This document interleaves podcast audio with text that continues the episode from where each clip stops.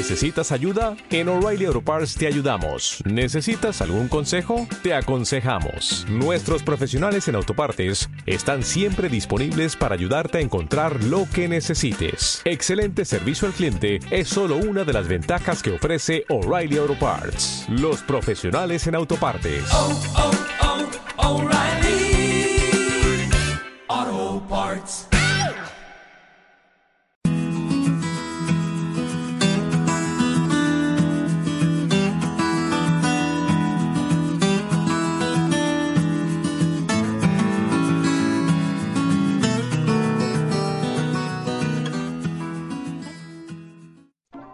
Hola, hola, ¿qué tal la people? Ahora sí, en este nuevo podcast y posiblemente futuramente, nuevo video. Eh, tenemos a nuestros invitados. Adelante. La invitada, si se puede presentar, por favor. Sí, soy así, soy muy despistada, así que cualquier cosa me, no sé, me hacen así. Eh, hola, eh, soy Emilia. Eh, bueno, vivo en Chile y eh, muchas gracias a ustedes dos por invitarme hoy a su primer futuro video y Sí. a un podcast. Bueno, gente, ¿cómo están? Eh, soy Juani. No, no me había presentado yo también, que soy la otra parte, este como que... Juani siempre dejando dejando el silencio ahí entre medio. Un caballero, un caballero ahí, dejando a todos hablar. Ahora en, ahora en formato HD estamos, viste, en formato de YouTube, así que, bueno, esperemos que, que salga todo, que salga todo bien.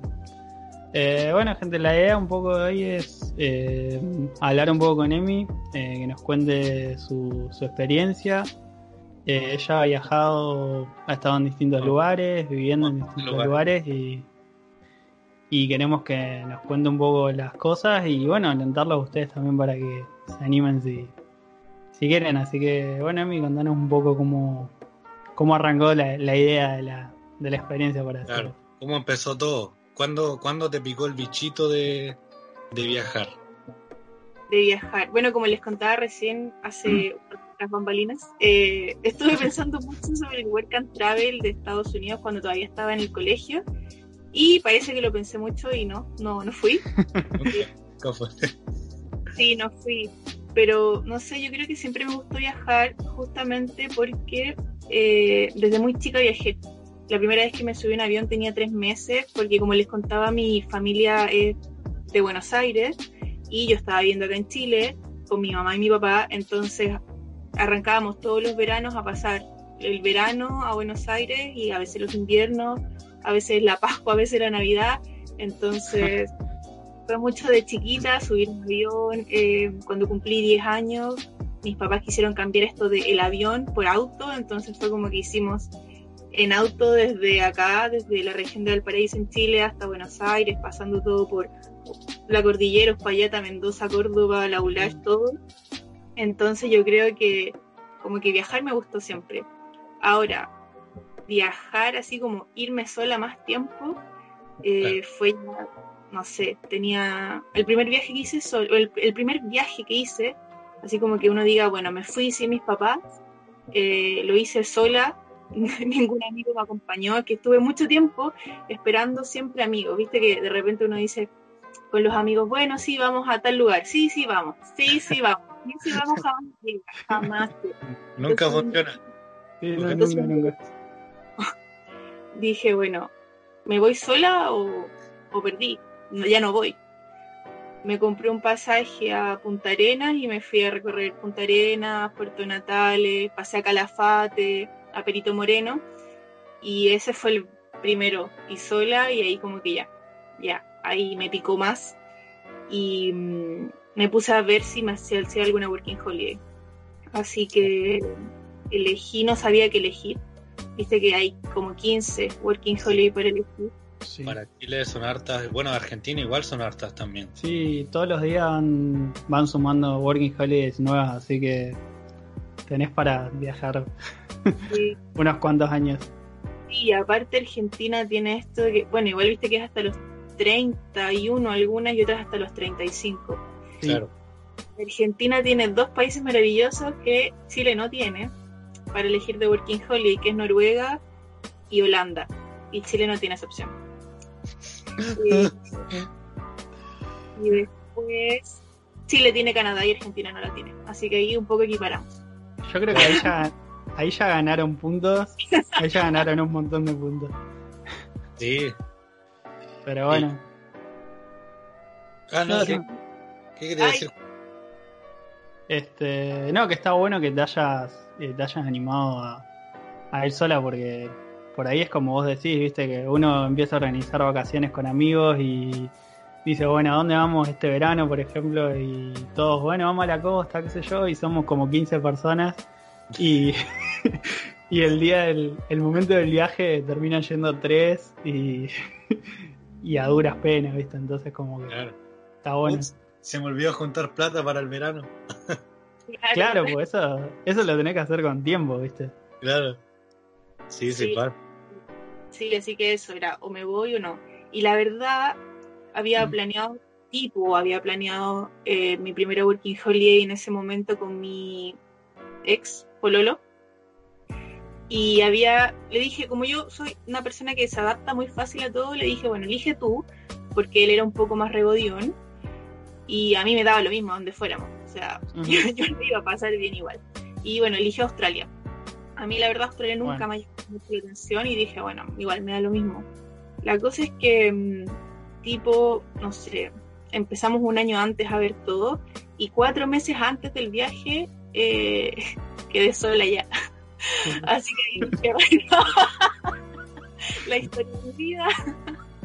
Así que mm, dije, bueno, me voy sola, elijo yo. Y cambié y me fui a Alemania. Elegí Alemania como primera working holiday por varias razones.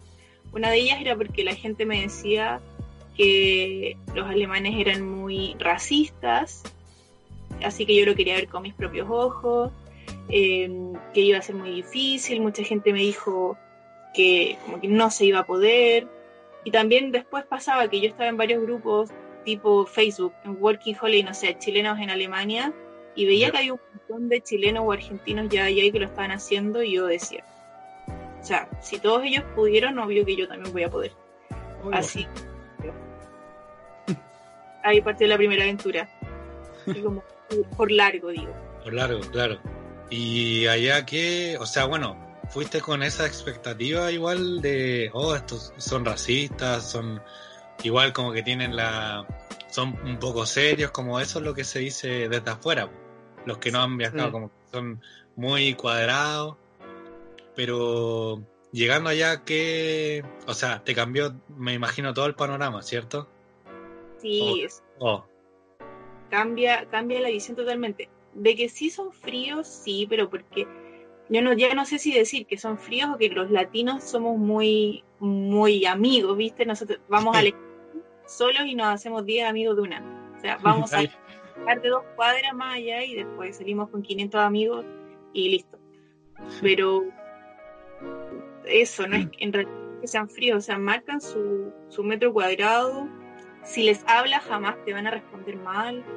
Entonces, me pasó mucho que empecé a notar esa, eso de que nosotros, dec- bueno, mucha gente acá decía que los alemanes son racistas por esa visión como medio nazi que uno tiene de los alemanes. Y estando allá, me di cuenta que los latinos somos mucho, muchísimo, los chilenos por lo menos somos muchísimo más racistas que, que un alemán. O sea, estamos acá en Chile y no es que él es haitiano, no quiero trabajar con él, es que él es venezolano, es que él es peruano, es que él es esto, él es esto otro. Eh, y así, y allá un alemán eh, te recibe con los brazos abiertos, la verdad. Entonces, como que sí me cambió totalmente la visión de todo lo que me habían dicho acá y justamente esa gente que me decía que eran muy racistas eran personas que jamás habían estado en Alemania. Y es que es así, viste. Eh, de hecho, ellos tienen todo el tema del nazismo, lo tienen súper súper baneado de todos lados. O sea, hay como. Eso es lo que entiendo yo, como que hay multas enormes por, no sé, siquiera levantar el brazo haciendo la, Claro. el hail, viste. Y Este, pero incluso, sí, sí, incluso en Berlín hay un tipo... eh, ay, se me olvidó el nombre de estos que iban por abajo de la tierra. Ese- Ah, ¿Quién? ¿Como indigente? ¿Qué? No, un búnker. Ay, Un me acordé. Sí, eh, tipo hay un búnker. Bueno, uno de los búnkers que hay en Berlín, que, eh, que quizás no mucha gente sabe, es la, una de las estaciones de metro, de subte más grandes que hay en Berlín, que es la de Alexanderplatz, justo ahí en el centro.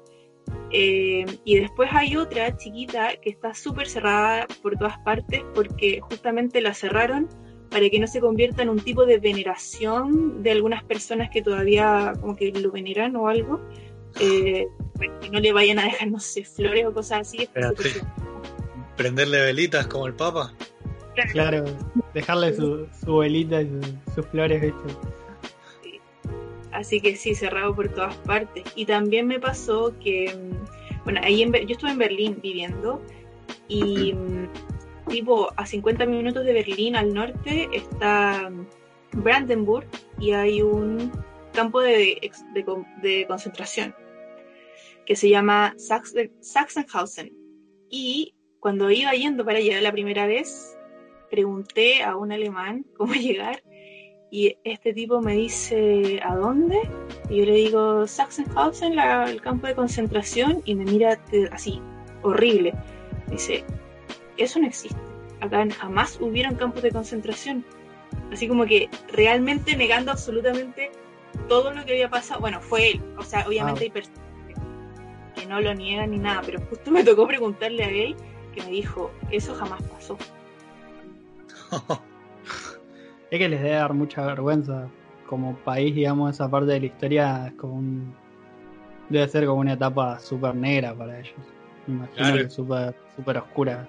como que no se su como que algunos no lo superan a uno así como que todavía piensan que como que el loco quizá no sé dejó un legado y todo y, y la gente quizás que tiene otro tipo de crianza como que crece viendo ese como esa parte quizás de los abuelos o de los papás el tipo, porque Sí. el tipo era, era adulto ya, era una persona adulta así como en, en su edad o era como en- de nuestra edad, por ente tú. Oh, no, sí, era más grande. Debe haber tenido alrededor de 40 y algo, 45. Claro. O sea, es una persona consciente que sí sabe de la historia, sobre todo viviendo allá. No, es un- no, no era, no era un chico de 16 años. Claro, claro.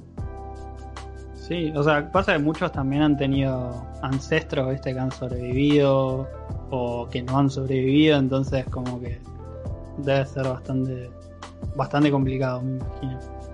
Sí, también me pasó ver como lo contrario de eso. Un día que fui, tenía una compañera eh, en el trabajo que era venezolana y su abuela era alemana, es alemana.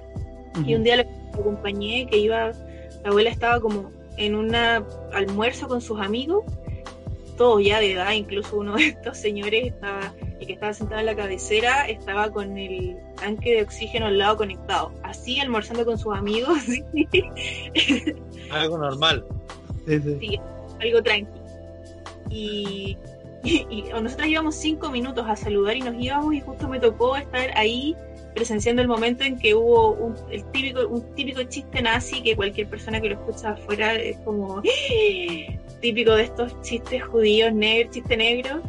sí. Y, y como que eh, habían estado todos ellos justamente ahí, eh, habían sobrevivido todo esto, una de ellas había sido enfermera, no sé qué, etcétera. Y, y sí, pasa también, o sea, hay de todo, me tocó ver ambas partes. No, complicado, complicado. Oye, pasando igual ya tampoco quiero como ahondar en el tema así como de ese lado, Sí, pero sí. pasando a, a otro tema de, por ejemplo, tú estu- estuviste viviendo en Berlín, como dices, ¿cierto? Sí.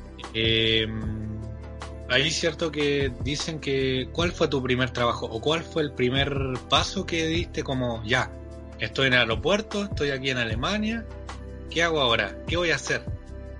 Ya. Eh, Perdida, no sé qué hacer, estoy en desesperación. no, no me desesperé en ningún momento. Eh, desde casa antes había visto que era un poco no sé si escaso, pero era un poco difícil encontrar alojamiento. Eh, que sí había muchas formas en Berlín de encontrar los tipo grupos de Facebook, etcétera, etcétera. Y leí por ahí un chico que, que, había dicho que él cuando llegó contrató una habitación tipo con una corredora de propiedades. Entonces, claro, no le hay que pagarle la corredora, pero no mueves un dedo, nada más, no, mueves, no buscas nada. Y yo dije, bueno, a ver, es mi primera experiencia afuera, no quiero llegar a estresarme justamente, es mi no quiero que me pase eso que acabas de nombrar, de es mi primer día de colapso, no. Así que desde acá, desde Chile todavía, hice el trámite con la corredora de propiedades y cuando llegué allá tenía casa. Así que no colapsé. Eh, cuando llegué a Berlín, sí, llegué tipo 11 de la noche, era invierno, así que desde las 3 de la tarde estaba oscuro, llegué con no sé por qué me llevé una valija, yo, yo, creo que pensé en algún momento que me iba a Groenlandia y que no iba a encontrar ningún negocio de algo porque me llevé una valija. Así que andaba cargando con mi valija, hacía frío, estaba oscuro y no tenía internet para llegar a la casa. Y la verdad es que hay, menos mal que hay internet en el aeropuerto, después en las estaciones de metro y así, hasta que llegué dos horas después a mi casa y después a lo me di cuenta que si hubiese sabido todo me hubiese demorado 20 minutos, no dos horas, pero bueno. Eh, eso, tenía la casa vista, llegué y como no conocía a nadie, escribí, creo que esto, esto es como súper importante porque hay mucha gente que no quiere ir porque no conoce a nadie. Y yo al primer día escribí en el grupo de Facebook, acabo de llegar, no conozco a nadie, alguien quiere salir a hacer algo. Y se sumaron un montón de chicos que habían ido solos también o que estaban hace un día o dos meses ahí. Y nos juntamos y de ahí en más nos juntamos, no sé, en las noches y pasamos Navidad juntos y así. A los 15 días ya estaba trabajando. Eh, uno de los trabajos como más rápidos o más típicos en, en Berlín por lo menos es Helpling, que es una empresa eh, que hace aseo a domicilio. Y el otro también que es muy típico es como este delivery en bicicleta, tipo Uber Eats. Ah, sí, sí, sí. Sí. Así que a los 15 días yo en realidad ya estaba en Helping trabajando. Eh, estuve trabajando ahí dos meses, muy bien. La gente de verdad que es muy amable. Incluso en la primera casa que llegué yo iba quizás muerta de susto porque era la primera. O sea, estaba en un país donde yo no hablaba alemán, mi inglés era ahí, ahí nomás y, y no sé con qué me... No, yo no sabía con qué me iba a encontrar en la primera casa que fui.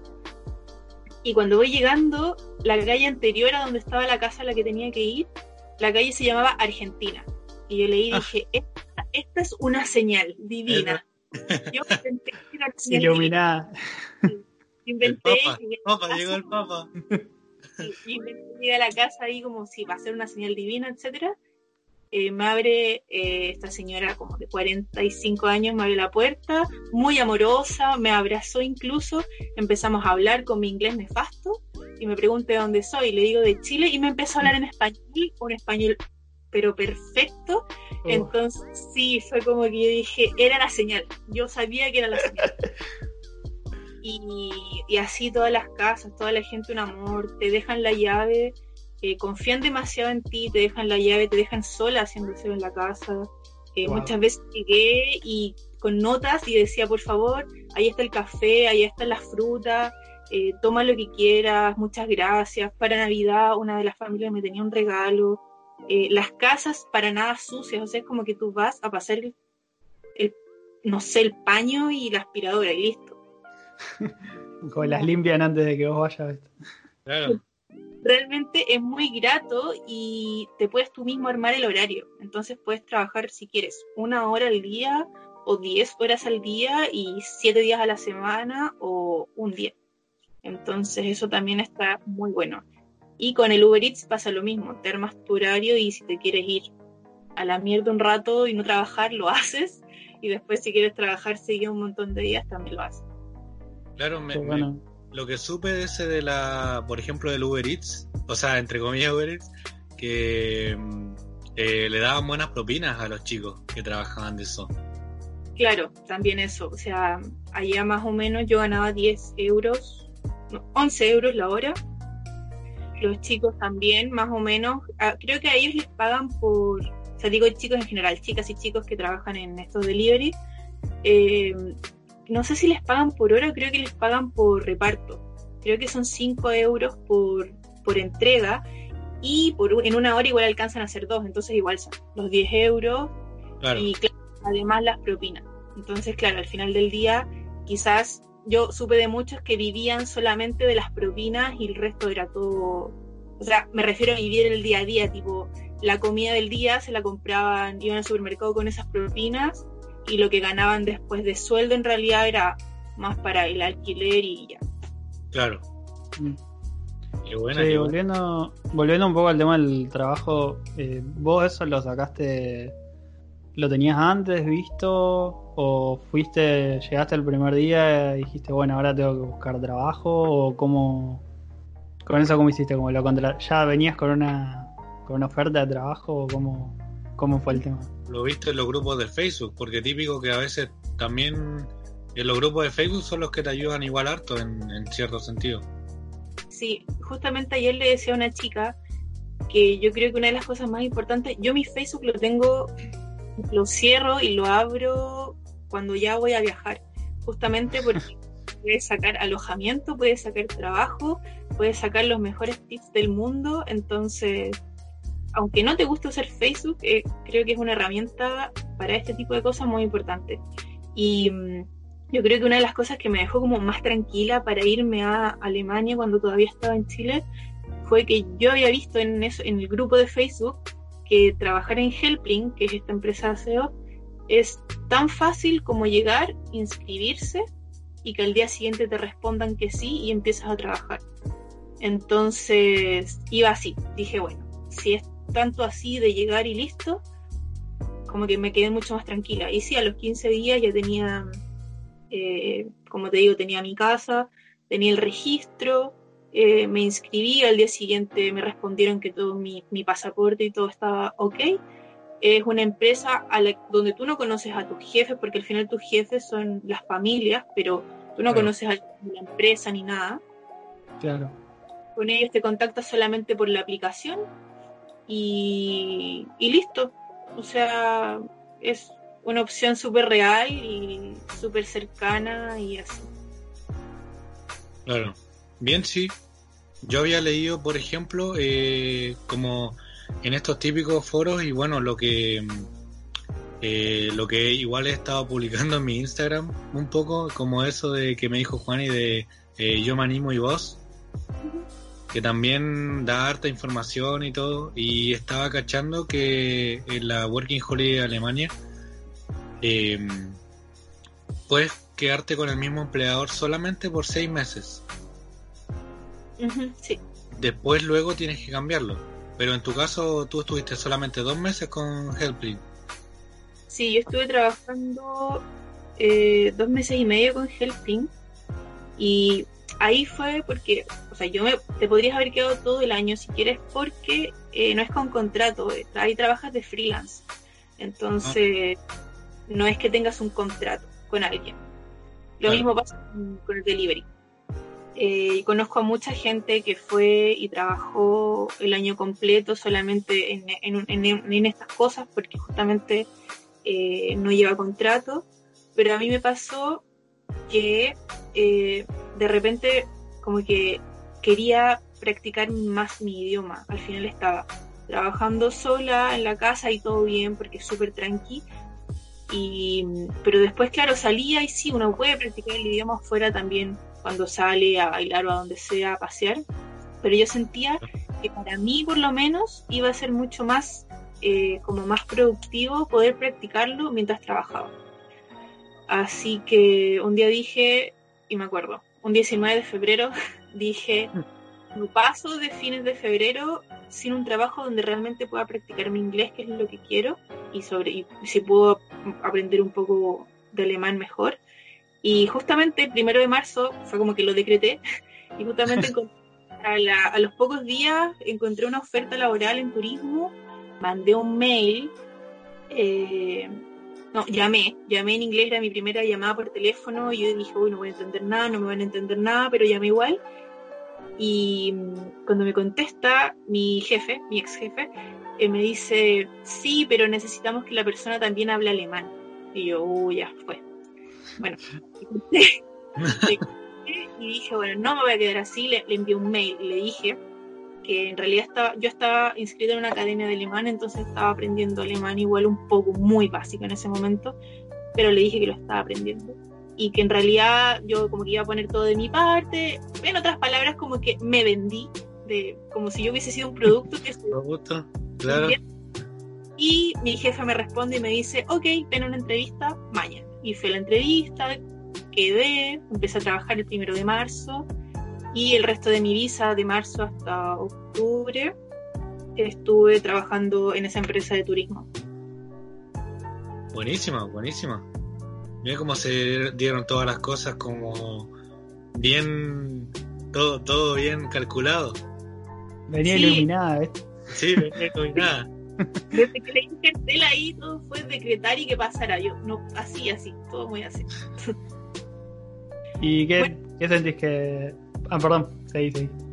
No, te iba a decir que hay una. Yo, eh, cuando llevaba como un mes viviendo en Berlín, alguien me dijo, así como, es que en Berlín todo es posible. Y yo lo tomé muy por abajo. Y alguien decía, wow, realmente en Berlín todo es posible. O sea, si tú quieres, en Berlín todo es posible.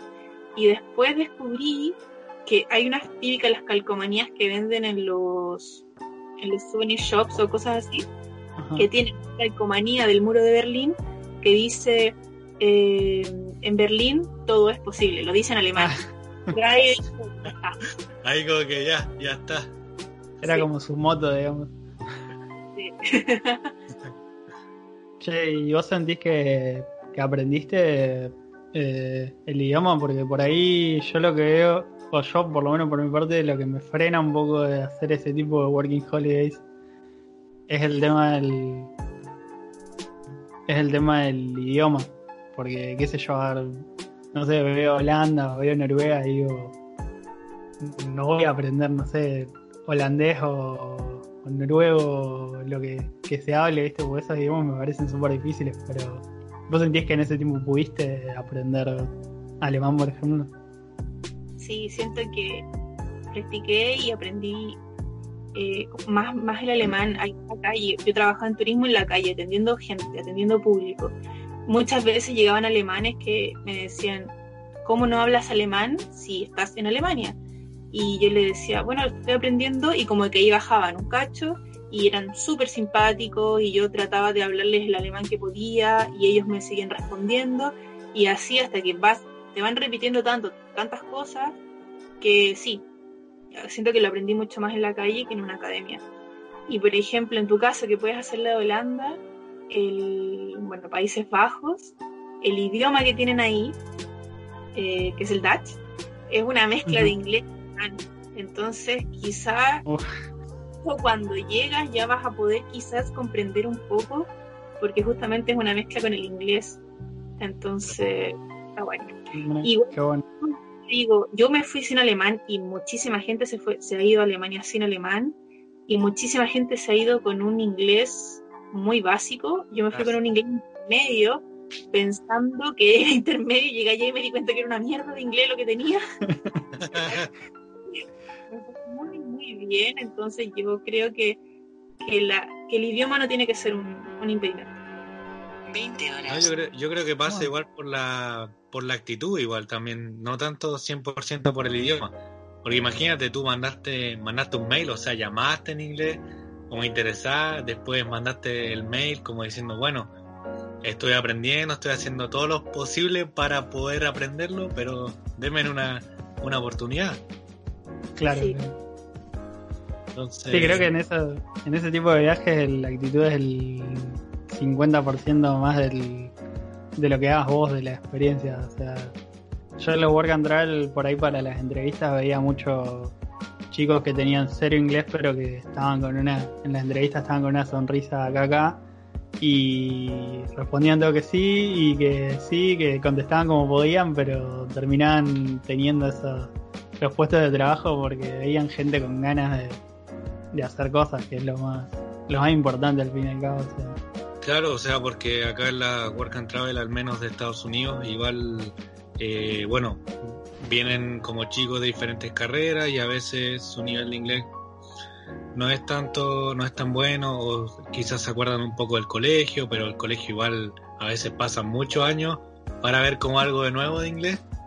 Y, típico que vienen como estos entrevistadores de Estados Unidos y, y dicen, bueno, eh, ¿por qué quieres que te contratemos y todo? Y ahí uno se va explayando y diciendo las, las cosas.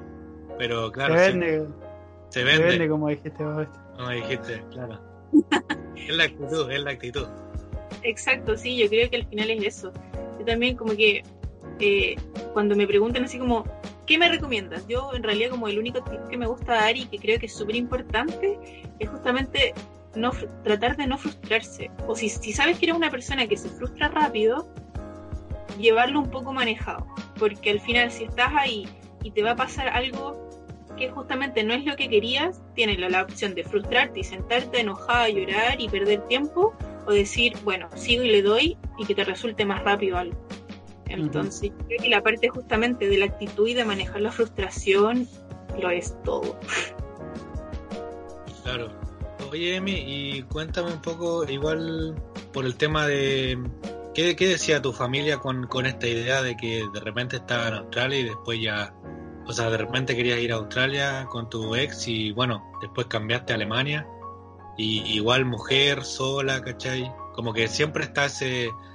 Como ese prejuicio de. O, o ese juicio. pre- bueno, sí, prejuicio de, de las familias como no, es que igual es mujer, como va sola a un país, no conoce a nadie. Como Sí. que para hombres, para hombres, bueno, vivimos en una sociedad ultra machista, pero es como que para nosotros no es tanto como que a las mujeres igual se les cuida un poco más en ese sentido. Sobre todo si viaja sola. Sí. Eh, yo creo que igual por una parte me vieron siempre súper independiente. Eh, yo soy scout desde los seis años y me iba a los campamentos sola. Y como que desde muy chica también me vieron que se- ser como alguien que podía eh, sola. Y Claro. bueno, en realidad también yo creo que esto de que, a ver, mi mamá siendo argentina se vino a vivir a Chile a los 25 años. Mi papá teniendo 11 años se fue a vivir a otro país. El papá, mi abuelo materno, es español, se vino a vivir a Argentina a los 20 años. Mi abuela es de Guatraché, se fue a vivir a Buenos Aires joven. Entonces como que todos en realidad en mi familia se han movido siempre mucho y yo creo que también por ahí nunca lo vieron algo tan, tan descabellado. Caballero, claro. Ah, buenísimo. Sí, como que siempre estuviste en un entorno que, que te, te animó a. te A alentó salir. a viajar, por, por así decirlo. Sí, y como que nunca. Yo no sé si hubiese elegido, por ejemplo, yo no. Incluso ahora, yo no sé si te diría, bueno, me voy sola, no sé, por ejemplo, a, a Ecuador o algún país de Latinoamérica. Quizás por ahí sí me da un poco más de miedo.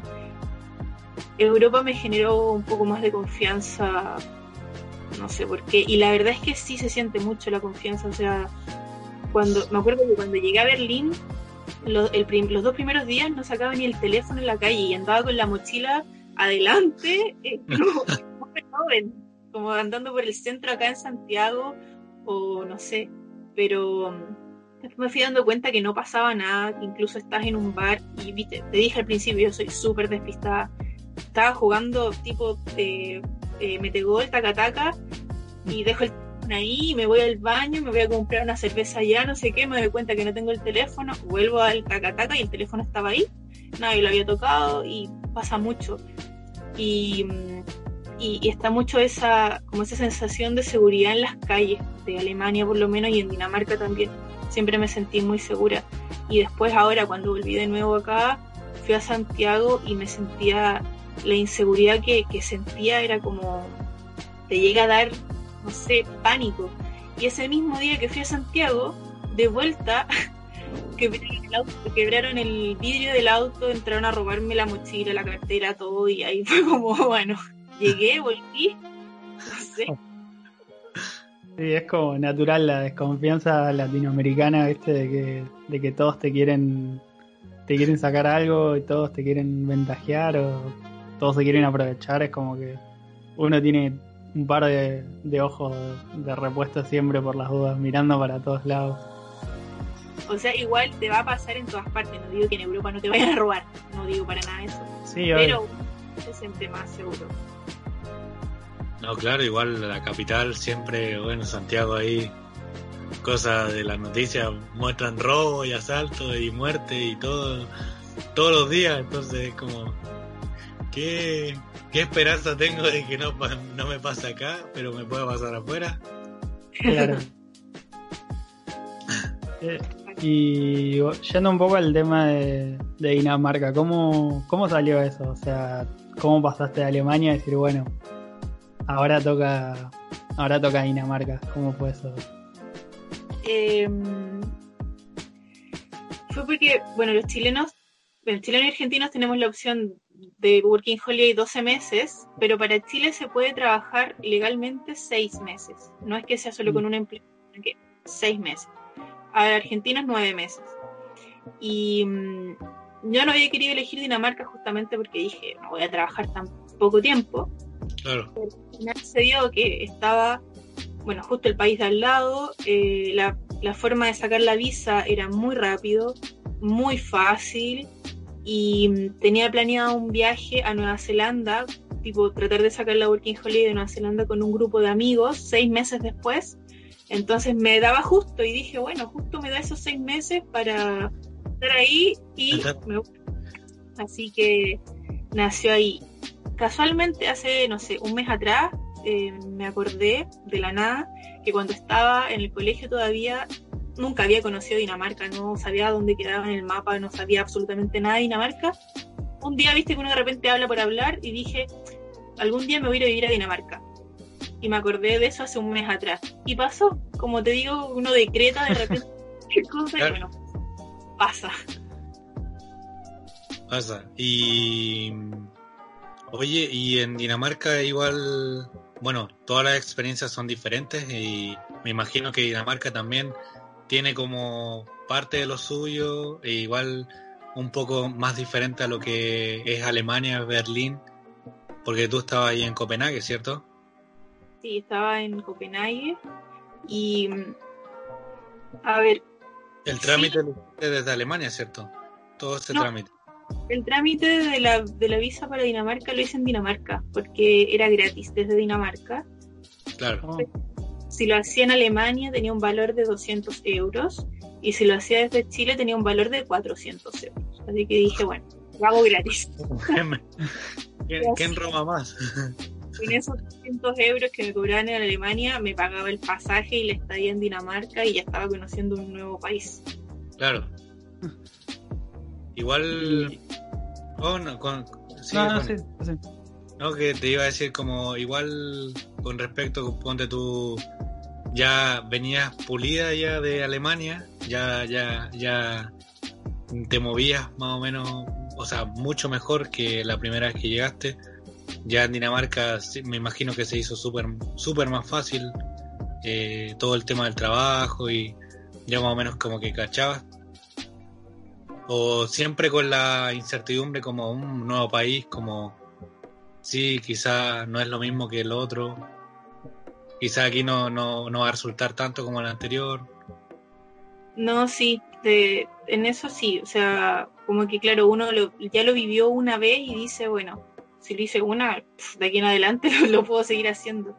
Eh, y sí, llegué allá, yo creo que llegué con más confianza, claro, había, había mejorado mi inglés, tenía un poco de un nuevo idioma, entonces como que yo sentía que las puertas se me abrían aún más todavía, entonces eh, sí, además antes de llegar a Dinamarca, eh, entre la salida de Alemania y que me aprobaran la visa para Dinamarca, estuve tres meses dando vuelta por Europa, recorriendo y todo, y al final estar organizando ese tipo de viajes, conociendo un montón de cosas, conociendo más gente, eh, viendo tantas cosas todos los días, igual te hace como adquirir mucha más confianza en, en cómo moverte con el idioma, o en cómo tomar un metro, en cómo tomar un tren, y, y sí, se hace más fácil. Claro. Bueno. Y con respecto a, mm, bueno, el trabajo ahí como, ahí trabajaste también de, con Helpline o cómo, o cómo es el tema del trabajo ahí en, en Dinamarca. ahí también me, me quedé un poco tranquila porque justamente eh, existe lo mismo, se llama Happy Helper, el Helpling Ah. en Dinamarca. Eh, y también lo otro que hacen mucho es esto del delivery. Eh, Cuando llegué sí no lo hice porque dije, a ver si puedo postular a algo que preciso que quiero. Bueno, yo siempre digo que hay que ir con la, mente muy abierta, entonces yo fui como, bueno, voy a ver si esto que quiero sale y si no, dale, vamos con cualquier cosa. postulé a una empresa de turismo que era más o menos lo mismo que había hecho en Berlín eh, y postulé y esperé la respuesta tipo dos semanas y dije, bueno, espero una semana más y si no, era. Y me llegó la respuesta, quedé en el trabajo y eso obviamente te da como mucha más seguridad todavía. Entonces ahí me sentí como también más segura. Lo que pasa ahora sí es que eh, ese, ese tipo de trabajo que te digo que es Happy Helper y Delivery ya no lo pueden hacer los Working Holiday, eh, lo, lo, lo, vetaron porque oh. es free. Entonces, ¿qué pasa? Cuando trabajas con contrato, obviamente del contrato te van descontando impuestos y todo eso, que son bastante altos, pero el, sueldo también es bastante alto. Cuando trabajas de freelance, como Happy Helper y Delivery, tú tienes que pagar, ellos te dan toda tu plata, toda tu plata cada mes, y tú tienes que ir juntando el impuesto para pagarlo al final del año. Entonces, ¿qué pasa? ¿Qué pasa con los, la gente que va a hacer Working Holiday? Termina su visa y se va con la plata. Obvio, no paga ningún impuesto. No digo que todos lo hayan hecho así, pero más de algunos lo debe haber hecho. Y por lo mismo vetaron a todos los demás working holidays para hacer eh, freelance. Ya no pueden hacer freelance en Dinamarca. Oh. ¿Qué cosas que pasan así? Nos perdimos del freelance, honey. Ahora vamos a tener que buscar trabajo como, como el resto de los humanos comunes de, de Alemania. Pero igual en Dinamarca, sobre todo en verano, hay mucho trabajo en las cocinas, hay muchos trabajos en los hoteles. Sí, realmente si quieres llegar y trabajar, puedes hacerlo. Claro, y está al lado ya, bueno, en toda Europa está al lado de muchos países. Ahí tienes Suecia al lado. Eh, bueno, mismo Alemania ahí, cruce para, para Holanda. Eh, ¿por, ¿Por qué países anduviste cuando, tipo, porque esos tres meses que anduviste dando vueltas fueron como unas mini vacaciones que te diste o no? Sí. Eh, igual cuando estaba, viste que estaba en Berlín, entonces Berlín es, es, muy céntrico y tiene uno de los aeropuertos que tiene viajes low cost eh, de los mejores y queda todo muy cerca, está muy central. Y como yo podía armar mi horario, igual juntaba, tipo, trabajaba eh, ocho días seguidos, no, como diez días seguidos, tipo dos semanas seguidas, y ahí me agarraba cuatro días, dos días libres de cada semana, y me iba de viaje igual cada dos semanas. Entonces ahí también pude recorrer un montón mientras ya estaba trabajando. Y, ah, y, es muy fácil, porque al lado está República Checa, está Hungría, está Polonia. A Polonia creo que fui tres veces, incluso fui a un siempre quise ver a gorilas, no sé si conocen gorilas. Oh, sí. Siempre los quise ver y estaban en Polonia y el pasaje me costaba, no sé, 10 euros, 20 euros y de vuelta. Y regalado, está regalado. Y de verdad que desde allá te puedes mover tan rápido y tan barato que puedes viajar por todas partes. Si fui a, a Austria y después los tres meses cuando estaba ahí, me pasé por España, que ya había ido también estando en Berlín, entonces como que Holanda, Bélgica, Francia y en Italia igual estuve dos semanas porque traté de recorrer, de Italia recorrí un montón, paseo Turquía a Rusia, a Rumania, a Finlandia, a Noruega, Suecia. Ah, pero hiciste toda Europa. ¿Hiciste toda Europa? Todo, todo Schengen. Hiciste todo Schengen casi. entonces por lo que veo es como que eh, es un, o sea, un programa que también te permite ahorrar bastante, me imagino, porque si hiciste unas vacaciones de tres meses por toda Europa, supongo que eso, o sea, por más que lo hagas barato y qué sé yo, tiene su, su precio, digamos, pero o sea, vos decís como que como que es un viaje del que te puedes borrar con plata, o sea, si no viajás, ponele cosas así. Sí, sí, incluso, eh, a ver, mira, yo cuando estaba allá, para hacer así como más, vamos, como directo, eh, mensual ganaba tipo 1.300 euros y gastaba fijo todos los meses entre el alquiler, la comida y el transporte 700. Entonces me quedaban 700 euros más para ahorrar y de eso sacaba un poco y viajaba esas, esos cuatro días que me iba a viajar y que estaba ahí mismo, que era muy barato, pongamos que me quedaban 500 euros para ahorrar, entonces 500 euros para ahorrar cada mes, 400 euros para ahorrar cada mes, igual es un montón.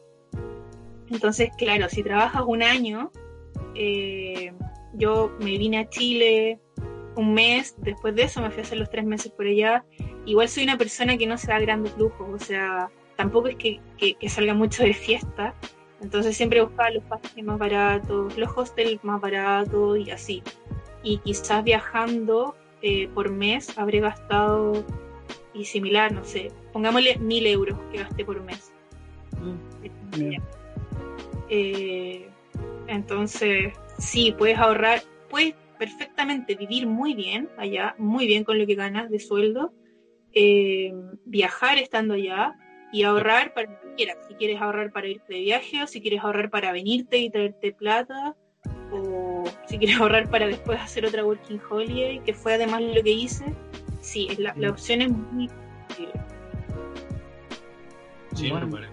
bueno, igual yo creo que no hay gente que tipo eh, guarda todo el año, no viaja a ningún lado, se queda solo, no sé, pues en Berlín, no viaja a ningún lado porque, no sé, no, no le da la gana y se, se trae todo. O sea, no creo que haya alguien así tipo, no, no quiero conocer nada, ya estoy acá, ya, ya no, no me interesa nada, solo quiero, los, solo quiero el dinero.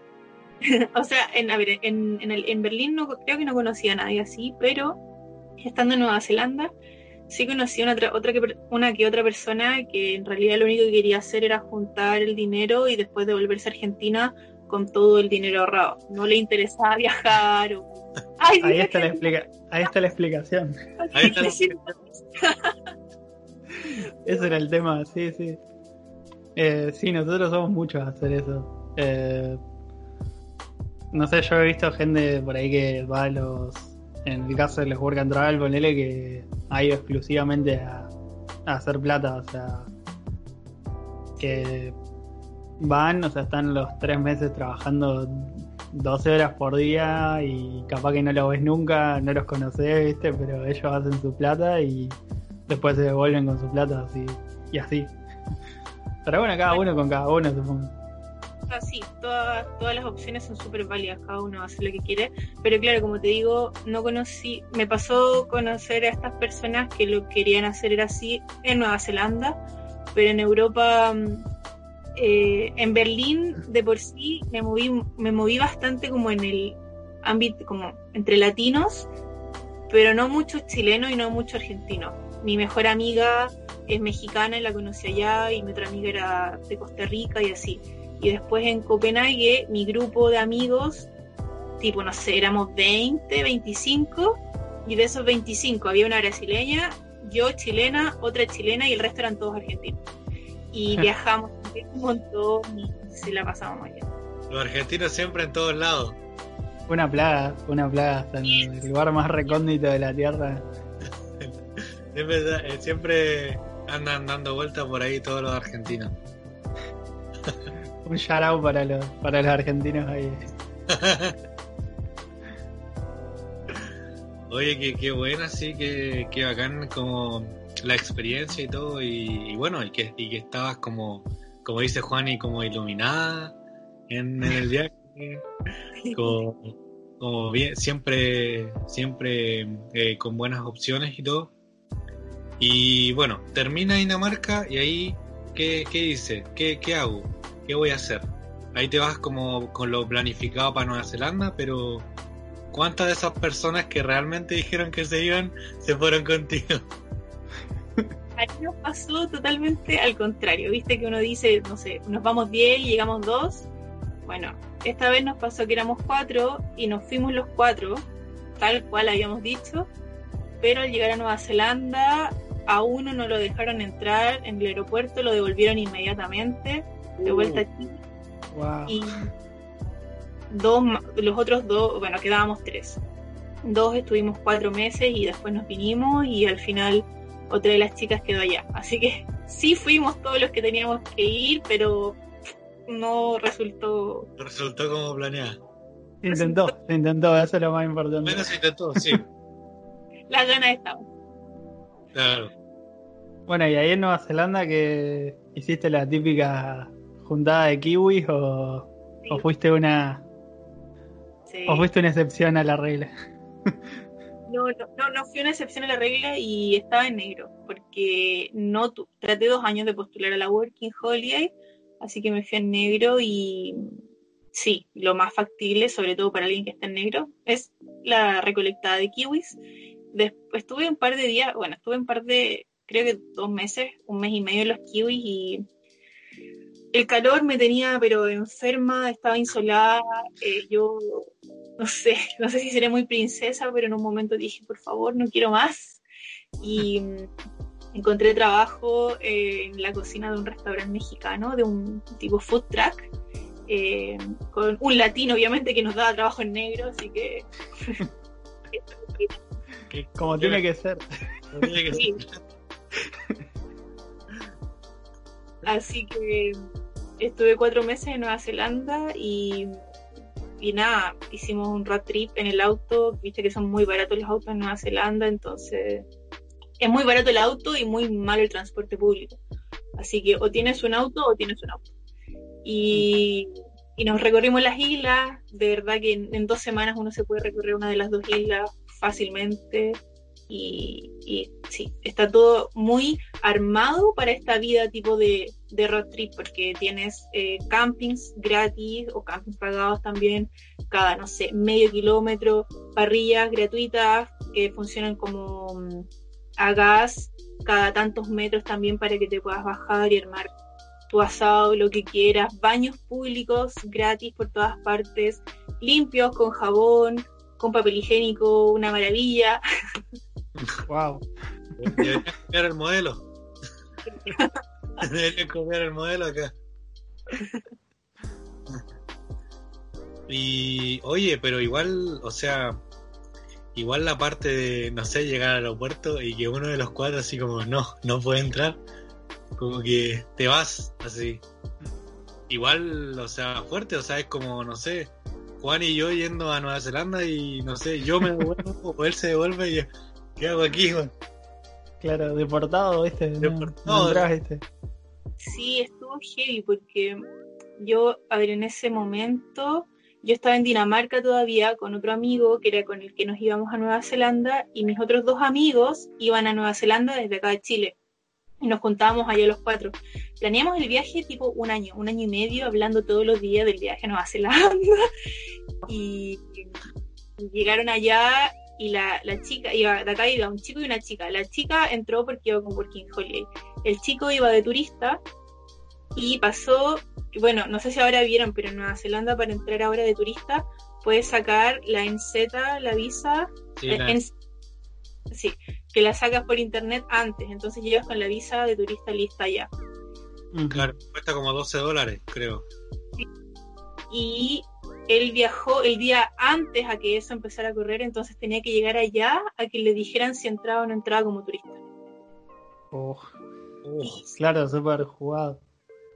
yo me imagino que debe haber sido espantoso, porque, o sea, 16 horas para Nueva Zelanda desde Chile y allá bajarte del avión y que cuando estás en Policía Internacional te empiezan a interrogar. Además, mi amigo no hablaba mucho inglés, entonces ya te, te, te no sé, te, te vuela la cabeza no poder como defenderte en tu idioma, eh, que te están diciendo que te vas a tener que devolver 16 horas más en un avión solo y que no vas ni siquiera a poder ir a conocer la calle de afuera del aeropuerto.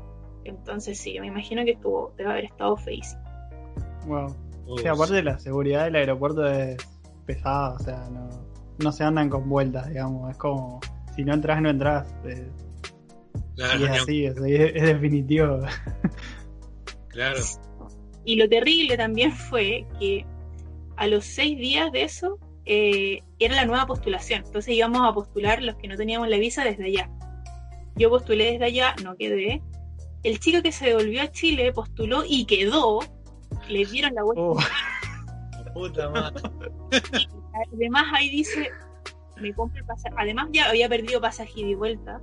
Y dice, bueno, me pasaje nuevo y me voy. Y a los dos días le llega un mail diciéndole que le revocaban la visa porque ya lo habían echado del país una vez y entonces que no. Entonces fue como. ¿Viste cuando no pasa y no tiene que pasar por algo? Y Claro. no, Sí, no, no, no estaba destinado a, No, no, a no. pisar Nueva Zelanda. sí, había o hay algo mejor para él o algo, todo pasa por algo, pero sí. Oye, qué bélico, o sea, igual, no, mal, pérdida de plata, inversión, igual. A mí, o sea, igual me pasó algo como chistoso, que yo estaba, cuando me bajé al crucero, estaba en Australia y eh, no me había dado cuenta de esa de la NZT, no sé cuánto, de la visa, sí. y resulta que mi vuelo era eh, eh, Melbourne, Auckland, Auckland, Sydney, que fue una vuelta bastante estúpida, imbécil. Eh, eh, y eh, tenía que sacarlo y me daba cuenta que me quedaban como 10% de batería en el celular para sacarla. No tenía enchufe, no sabía dónde había en el aeropuerto. Eh, y la niña me dijo, bueno, eh, tienes que sacar la visa y se demora nada, se me dijo, se demora como un minuto en dártela la, la de turista, o sea, la de- en tránsito, porque era en tránsito. Eh, em, entonces me dijo, o sea, le dije, bueno, ¿y qué pasa si no me, como que no me mandan nada? Me dice, no, no te puedo dejar entrar al vuelo, entonces. Oh, Y faltaban como dos horas para abordar el vuelo, así como, chuta, ¿ya qué hago? Y la tarjeta, entre medio la tarjeta no me, le decía a mi vieja por WhatsApp, eh, oye, mándame los coordenados de la tarjeta porque necesito pagar esta cuestión 12 dólares. Y probé con una tarjeta, no me funcionaba. Después dije, no, qué estupidez. Después ya probé otra, otra tarjeta, tampoco funcionaba. Viste ya hasta em- empieza a poner como un poco nervioso. Dije, chucha, ¿qué pasa si no me dejan pasar? Y al final no sé qué pasó, que en la aplicación de- en el teléfono había creo que puesto pues, habría, había puesto un dato mal. Y creo que por ese dato, por esa estupidez no me dejaba pasar la tarjeta. Eh, al final me di cuenta, lo arreglé y, y, y al tiro, o sea, se confirmó como a los 5 minutos ya estaba listo. Y hasta las azafatas se reían de mí porque me decían como, oye, pero este vuelo es como bastante imbécil porque es como que te vas de acá y aquí de Melbourne a Sydney tienes una hora. Entonces me decían, bueno, voy a hablar con mi jefa y todo. De hecho me dieron la facilidad como que me decían, eh, te podemos arreglar el vuelo. O sea, en vez de ir a Nueva Zelanda, que ya había ya pagado la visa, eh, la de en tránsito, como te podemos arreglar el vuelo, o sea, pero tendrías que esperar en el aeropuerto hasta el otro día, como hasta las 7 de la mañana. Y eran recién como las 10 y media de la noche. Tenía que quedarme en el aeropuerto de Melbourne y como que dije, no, que baja ya, salgo nomás. Y bueno, al final me tomé ese vuelo, me fui a Auckland. Y allá en Auckland también me pasó algo chistoso, que no me fijé en el... En el no es que hay como... No tienes que salir del aeropuerto porque tú eres pasajero en tránsito. Entonces tú vas a la, a la terminal directo. Pero yo como que cometí el error de salir, no sé por qué. Y el tipo, y el tipo me dijo, bueno, no tienes nada así como no, no, no te puedes devolver de la fila, así que me estampó la visa de turista y pasé. Salí de, como que salía a Nueva Zelanda, sí, tenía vis- visa en tránsito, pero salía a Nueva Zelanda. Ah, bueno, pero Fue súper tenés el imbécil. sello aunque sea. Sí, tengo el sello. bueno, pero al menos el tipo te dijo, bueno, sí, está. eh, No sé, no, no te armó mayor drama por el, por el, por el No, papel. sí. De hecho, como que estaba viendo que se estaba armando muchas filas y como me dijo, no, ya pasa, no pasa. Pa, me estampó y chao. Ah, ya. Y sí, además tenías el pasaje listo, no era en realidad que te ibas a quedar ahí a vivir y, y no. Claro. o sea, O sea, podría haberlo hecho en negro, así tipo, me, me quedo ahí porque estaba ahí a dos metros de la puerta así de salida. Claro, pero aprovechabas el vacío legal, viste, y, y te ibas, pero. Pero bueno. No sé, iba a durar dos meses eso. Fue como salías del país. Claro, fue como Eh, bueno, Emi, y hablando igual del tema, bueno, lo que, lo que te, te preguntaba antes el tema, claro, de tu familia, que no te puso atajos por, por el tema de viajar sola.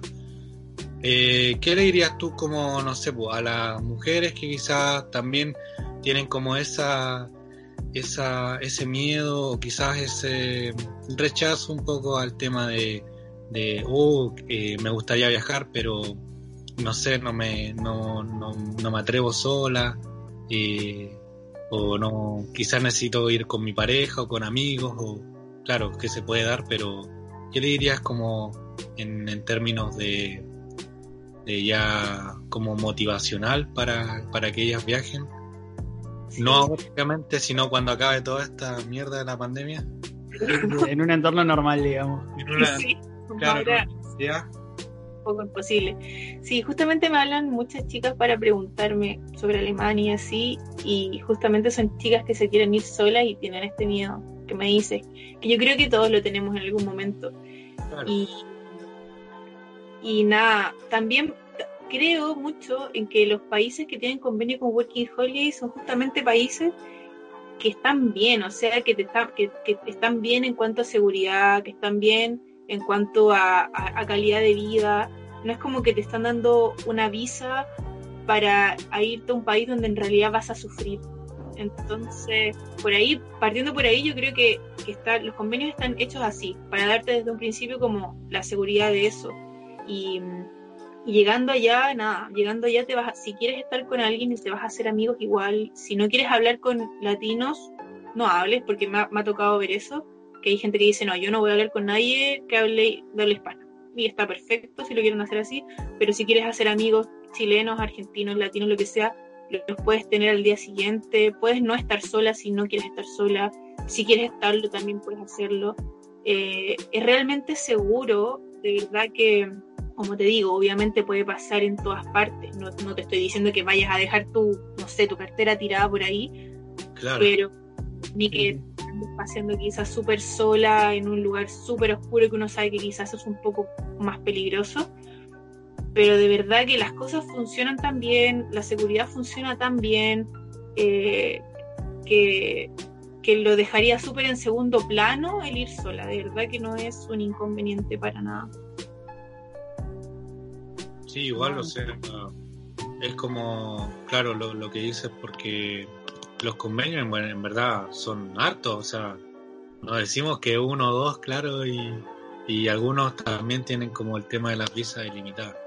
Pero claro, o sea, dependiendo de la... es como apelar al autocuidado. Sí, sí, eso, pero claro, por parte del, del país al que te vas a estar yendo, ya de por sí tienen regla y, y, todo, que, todo que funciona. Entonces, eh, nada, de verdad que al final yo creo que lo, como que el único limitante que uno podría tener sacando todo esto, así como que pasando a un segundo plano el ir sola y todo, el único limitante al final es como uno mismo, porque el país te lo va a entregar absolutamente todo, te va a entregar todas las herramientas, toda la seguridad. Eh, si tú lo quieres, puede ser tu vida perfecta, tu visa perfecta, pero va a depender solamente como de tus limitaciones, tus propias limitaciones. Claro, como, lo que dices, como el spot de, de Berlín. Todo, todas las cosas pueden suceder en, es posible en Berlín. Es posible, claro, es posible. sí. Y es que si, lo, sí, si lo pienso, mira, has visto cómo funciona el, el Estado alemán, el Estado danés también, ya viste, Canadá también es uno de los países más seguros del mundo y todo, o sea, Nueva Zelanda también vimos cómo manejó la pandemia acá, entonces también vemos que funciona muy bien, que Australia funciona muy bien, Japón, Corea, Francia, todos los países que tienen convenio son países que justamente hacen el convenio porque tienen para recibir bien. Y eso, eso veo siempre, es como un patrón común, viste, como que son países donde que están tildados de ser, no digo perfectos, pero prácticamente como que todo funciona bien, o sea, todo lo que... Ponele casi perfecto, viste. Y, y supongo que deben tener algunos requisitos a la hora de querer ser postulantes para Visa Working Holiday, no debe poder cualquiera aplicar, ¿me entendés? O sea, debes tener una cierta cantidad de requisitos como tener un mínimo quizás de seguridad un mínimo de, de condiciones para dar a, gente que viene, porque tampoco puedes invitar gente y no puedes controlar ni siquiera las condiciones de tu, de tu propia gente, ¿me entendés? Entonces como que deben tener ciertos, ciertos requisitos para... Sí, yo creo lo mismo. Y me pasa cuando pienso de repente en, como en las leyes de, de inmigración, por ejemplo, eh, no sé, de repente en nuestros países, acá en Chile y Argentina, tenemos quizás a muchas personas eh, viviendo de ilegales, siendo que Chile lamentablemente ni siquiera está perfecto para el mismo chileno. Claro. Entonces como que le está, le está, dando perfecto, sí, recibamos gente, pero ojalá pudiéramos ayudarla a la, a la gente que llega, de verdad pudiéramos tenderle una mano bien y que no esté viviendo en las condiciones que viven. Por ejemplo, cuando llegan eh, venezolanos o cuando llegan haitianos, o sea, ojalá de verdad pudiéramos recibir, recibirlos como a nosotros nos recibe Nueva Zelanda, como a nosotros nos recibe Alemania, que nos recibe y nos da un espacio donde vamos a tener un sueldo bien y vamos a poder vivir perfectamente bien y, y si al final depende del Estado. Claro de lo, los hermosos gobiernos que tenemos en nuestros países. Oye, ese es como más digo, discurso político. Eso para, para, otro podcast. Tío. Para otro podcast, claro. eh, bueno, Juani, no sé qué más quieres agregar. Yo creo que Emi ya ha dado como. Bueno, quizás tiene muchas anécdotas y todo, pero. Eh... Eh, no, creo que fue más que más que suficiente, nos, nos ha contado nos ha contado un montón.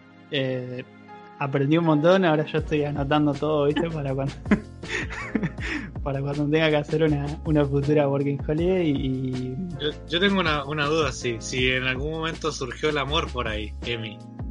¿Alguna, eh, eh, eso no. ¿Algún, algún, algún, algún, noviazgo o algo por ahí? algún alemán, un, un danés o un, no sé. Eso se pregunta fuera de, fuera de cámara. No, no, eh, bueno, en, pasa mucho que allá funciona mucho lo que es Tinder, eh, la aplicación de Tinder, eh, pero los europeos lo usan mucho, bueno, y en Nueva Zelanda también y en Australia también, lo usan mucho con el fin también de solamente conocer gente y tener amigos, porque justamente como son un poco más fríos, los mismos alemanes allá, cuando uno conocía un alemán, en Berlín por lo menos, te decían que entre ellos mismos es súper difícil hacer amigos, que si no es tu amigo del colegio, tu amigo de la universidad o tu amigo del colegio, no tienen más amigos, porque son más cerrados y más fríos. Entonces usan mucho Tinder también para esto, tipo, hoy estoy aburrido, ¿quieres hacer algo? Sí, bueno, vamos al cine, listo. Y amigos. Y claro. a mí la verdad las aplicaciones, no me gusta conocer a, a alguien por una aplicación en directo. Pero sí conocí, estuve saliendo con un chico argentino cuando estaba en Alemania.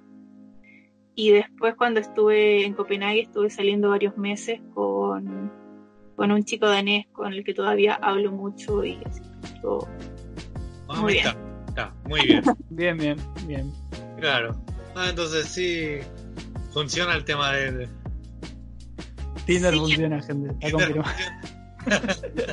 Pienso mucho que te sirve, te sirve mucho para practicar el, el, idioma. Creo que mi inglés mejoró muchísimo cuando empecé a salir con este chico danés porque todo el rato por WhatsApp en inglés y después cuando nos veíamos obviamente también todo el rato en inglés no sé, de repente yo salí con mi grupo de amigos y éramos latinos y personas de inglés en el grupo, pero llegaba un minuto en que no querías hablar más inglés y te dabas vuelta a latino y seguías hablando en español. con alguien que solo hable inglés u otro idioma ya o hablas en inglés o hablas en inglés. O hablas en inglés, claro. Y bueno, Eh, bueno, ¿qué quieres, Juan y tú? No sé. no, creo que ya quedó todo. Quedó, quedó bastante cubierta la entrevista, me parece, así que.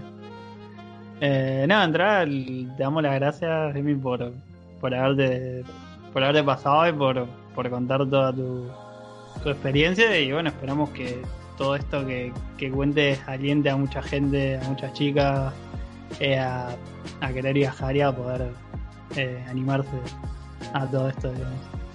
Ojalá. Muchas gracias a ustedes por invitarme, la pasé muy bien. Fue un rato muy entretenido. Eh, y sí, ojalá se sigan motivando. Tengo igual varias personas que después de escuchar ciertas eh, experiencias van y, lo hacen y viajan y se van con la Working Holiday de Alemania y todo.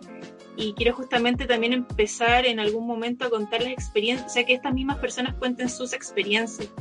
Así que también voy a estar agregando eso a mi Instagram para que más adelante la gente que se vaya motivando no solo por mi experiencia, sino que por muchas más como lo están haciendo ustedes ahora.